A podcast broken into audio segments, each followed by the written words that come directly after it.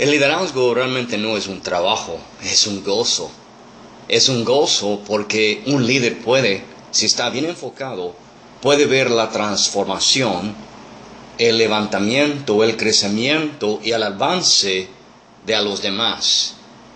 Uno de los gozos más fuertes y más profundos para un líder es ver a los demás creciendo y siendo más fuerte. Los líderes del más alto nivel de excelencia tienen su enfoque, tienen su vista, pongan su esfuerzo en hacer a los demás mejores. No es cuestión de hacerse uno exitoso, sino vivir una vida de significancia.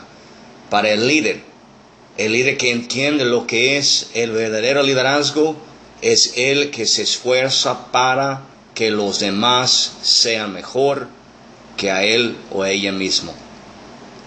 El día de hoy la pregunta es, ¿qué estoy haciendo para hacer a los demás mejor que a mí mismo?